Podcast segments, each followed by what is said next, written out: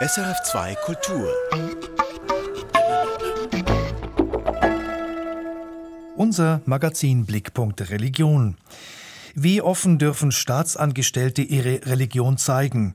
Diese Frage beschäftigt unsere multireligiöse Gesellschaft zunehmend. In einem aktuellen Fall ist das Tragen eines Kreuzanhängers für RichterInnen verboten. Wir fragen nach. Und der böse Trieb. Wir stellen den neuen Krimi mit Rabbi Klein als Vermittler vor.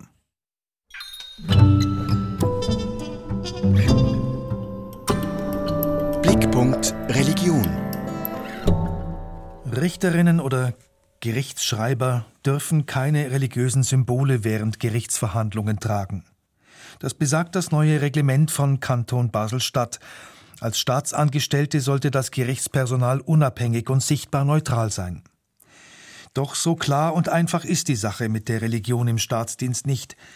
Lea Burger hat dazu mit dem Juristen Andreas Stöckli gesprochen. Er ist Staatsrechtler an der Uni Freiburg und erklärt, wie breit die sogenannte Neutralität des Staates ausgelegt werden kann. Wenn es um die Neutralität geht des öffentlichen Dienstes, ja, da kommt es darauf an, wie man die Neutralität versteht. Da gibt es verschiedene Auffassungen. Es ist klar, wenn man ein rigides, strenges Neutralitätskonzept zum Zugelassen kommen will, dann ist es natürlich klar, dass im Staatsdienst religiöse Bekenntnisse nichts zu suchen haben. Aber wenn man ein eher weiches, offenes äh, Verständnis vertritt, dann kann Religion auch im Staatsdienst eine Bedeutung haben. Staatsbedienstete können sich grundsätzlich auf die Religionsfreiheit berufen. Dann braucht es gute Gründe, weshalb solche religiösen Symbole nicht getragen werden sollen. In der Schweiz sind ja oft Richterinnen und Richter einer Partei zugehörig, also auch ein Stück weit positioniert. Das sieht man aber nicht. Hingegen, wenn jemand ein Kreuz trägt oder ein Kopftuch, ist das natürlich augenscheinlich oder auch bei einer Polizistin, bei einem Polizist, bei einer Ärztin. Diese Neutralität, ob sichtbar oder nicht, ist ja sowieso nicht immer gegeben. Genau, ich würde eben auch sagen, es kommt weniger darauf an, auf die Äußerlichkeiten, sondern es kommt vielmehr darauf an, ob eine Person, ein Richter sich eine eigene Meinung bilden kann zu den Parteien, zu den Problemen, die es zu entscheiden gibt. Also das ist viel entscheidender als persönliche Eigenschaften, die dann vielleicht auch äußerlich zum Zuge kommen. Also allein das Tragen eines religiösen Symbols diese Unparteilichkeit grundsätzlich noch nicht in Frage stellt.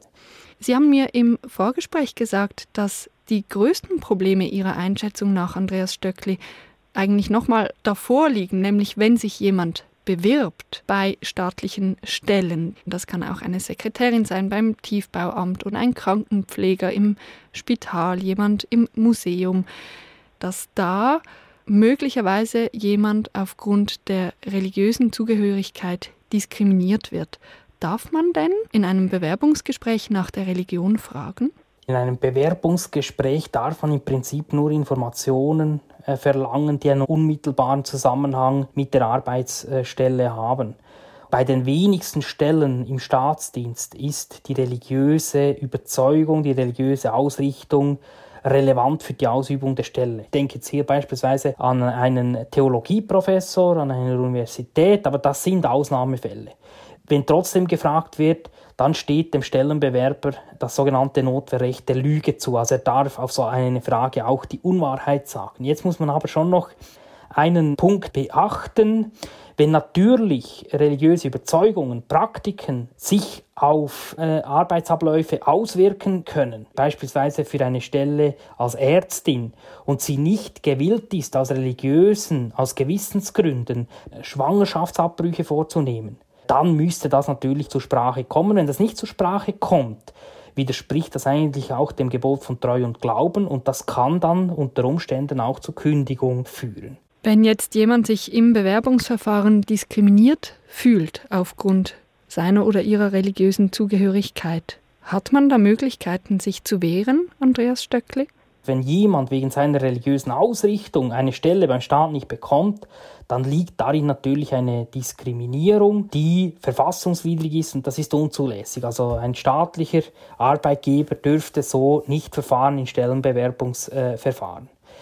Wo wir das Problem haben, ist, ob er sich dagegen auch zur Wehr setzen kann. Und hier haben wir gewisse Defizite im Rechtsschutz. Die Gerichte sind sehr zurückhaltend. Es gibt sogar gesetzliche Bestimmungen, die den Rechtsschutz in diesen Bereichen ausschließen.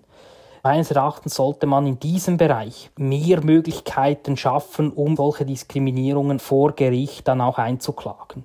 Selbst wenn man an ein Gericht gelangen kann, ist es dann natürlich schwierig zu beweisen, dass der staatliche Arbeitgeber nicht Einstellung deshalb vorgenommen hat wegen der Religion, oder? Also der staatliche Arbeitgeber, der wird dann vielfach andere Gründe ins Spiel bringen, sachliche Gründe, die dann diese Nichteinstellung unter Umständen rechtfertigen äh, können. Also hier haben wir dann noch ein äh, Beweisproblem.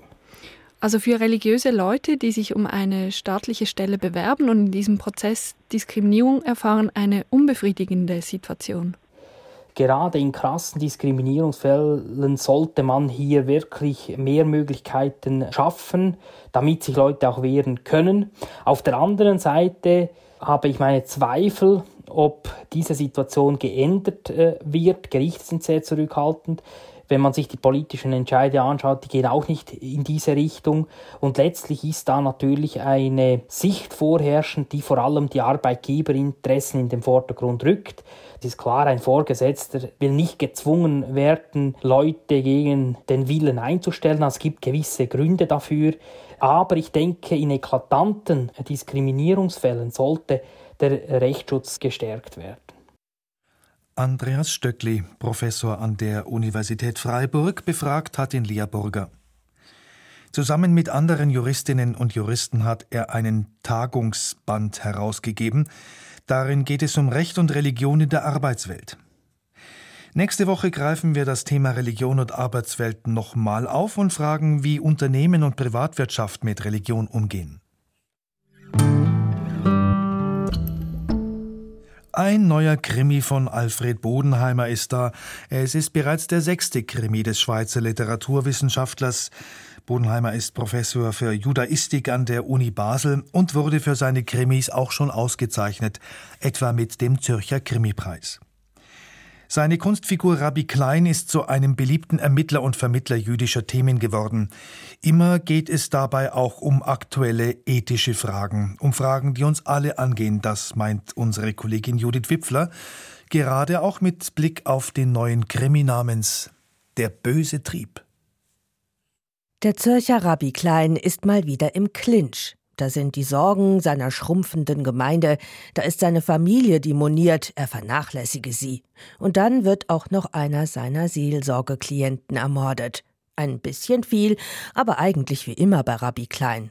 Gebannt lese ich die sich immer weiter verwickelnde Geschichte, die nach Deutschland, Israel und bis in den Kongo führt und wieder zurück nach Zürich. Dort ist das Judentum im Schrumpfen begriffen. Kleine Gemeinden bedeuten für religiöse Juden und Jüdinnen Probleme, die Außenstehende kaum ahnen.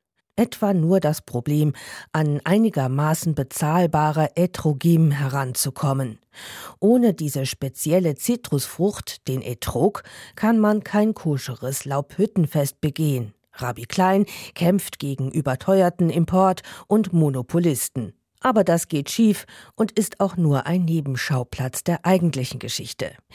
Der neue Krimi kreist um das jüdische Ehepaar Sonja und Viktor Ehrenreich. Die beiden sind kinderlos. Darunter leidet die Ehe der beiden und besonders Sonja. Die tief religiöse Frau entwickelt sogar Neurosen darüber. Sie wird depressiv, weil sie ohne Kinder einen zentralen Teil jüdischen Lebens nicht leben kann, nämlich die Weitergabe desselben an und durch Kinder. Als dann ihr Mann Viktor ermordet wird, tritt Rabbi Klein auch bei ihr als Seelsorger in Aktion. Mit Viktor hatte Rabbiner Klein früher sogenannte Seelengespräche geführt. Jedes Jahr vor Yom Kippur und Neujahr, wenn religiöse Jüdinnen und Juden Rechenschaft ablegen vor Gott, den Mitmenschen und sich selbst gegenüber. Der gläubige Mensch rekapituliert dann kritisch das letzte Lebensjahr. Wo ist man dem bösen Trieb erlegen und wo nicht? Von Viktor Ehrenreich weiß Rabbi Klein darum so einiges, was nun nach dessen Ermordung in neuem Licht erscheint. Der Ermittlertrieb in Klein ist geweckt. Er stößt auf ein Hilfsprojekt im Kongo und Menschenrechtsaktivisten. Die wehren sich gegen die tödliche Kinderarbeit in den Kobaltminen des Kongo. Darin ist die Schweiz verwickelt, als Drehscheibe für Rohstoffhandel, aber auch als Abnehmerin solchen Kobalts. Das ist hochaktuell und spiegelt unsere Schweizer Debatte um Konzernverantwortung. Gier, Bestechung, Erpressung, Ehebruch und sogar Mord. Der böse Trieb, der treibt hier im Krimi zu ganz erheblichen Sünden. Doch der böse Trieb, der steckt nach jüdischer Auffassung in allen Menschen. Er lässt sich auch nicht wegbringen, nur eindämmen. Aber das ist gar nicht so einfach. Zuerst muss man ja überhaupt erst mal erkennen, was böse wäre und was hingegen das Gute und Richtige.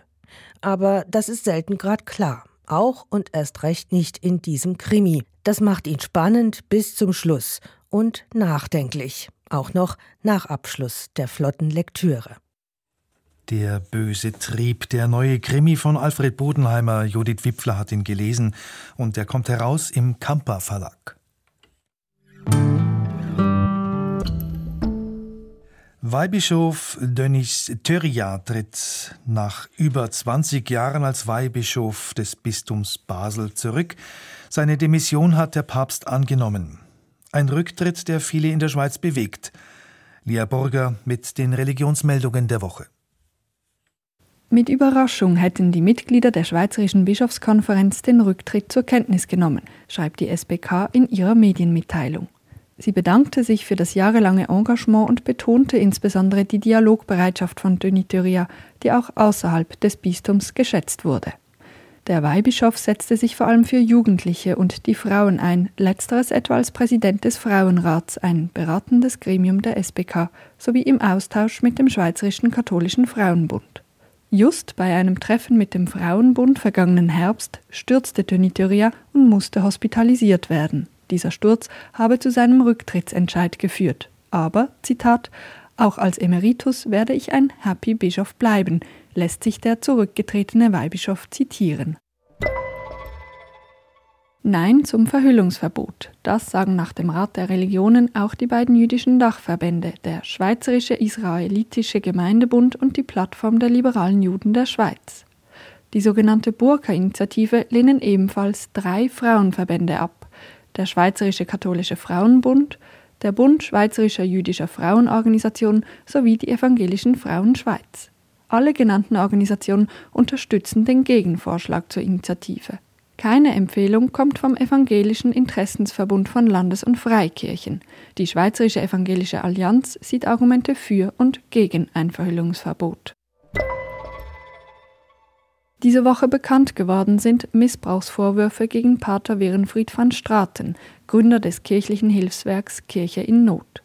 Einem vatikanischen Gutachten nach handle es sich, Zitat, um einen Versuch der sexuellen Vergewaltigung, um Maßlosigkeit in der Lebensführung, um erhebliche Defizite in der Personalführung sowie um Anfälligkeiten für faschistoide Ideen, wie die Zeitbeilage Christ und Welt schreibt. Die Organisation Kirche in Not distanzierte sich umfassend von jeglichem Verhalten, das Pater van Straten vorgeworfen wird. Zudem erachtet sie die Schilderungen einer Frau als glaubwürdig, die er in den 1970er Jahren versucht haben soll zu vergewaltigen. Die Frau bekam 16.000 Euro in Anerkennung des erlittenen Leids. Pater van Straten gilt wegen seines umfassenden Engagements für Menschen in Not als katholische Ikone. Der gebürtige Niederländer starb bereits 2003. Eine 600 Jahre alte christliche Pergamenthandschrift aus dem Nordirak kann zurück in ihre Heimat. Sie wurde zehn Monate lang in Italien untersucht und restauriert. Es handelt sich um eine Sammlung von Gebeten und liturgischen Texten für die Zeit nach Ostern. Die Handschrift umfasst 116 Seiten und ist in aramäischer Sprache und syrischer Schrift abgefasst. Sie enthält zudem farbige Miniaturen. 2014 wurde die Handschrift vor der Zerstörung durch die Terrormiliz Islamischer Staat gerettet, als diese in die Ninive-Ebene einfiel und christliche Städte verwüstete. Ein Priester hatte die Handschrift zusammen mit anderen Werken eingemauert. Später gelangte sie über Mossuls syrisch-katholischen Erzbischof nach Italien. Lea Burger mit den Religionsmeldungen der Woche. Erfahren Sie mehr über unsere Sendungen auf unserer Homepage srf.ch-kultur.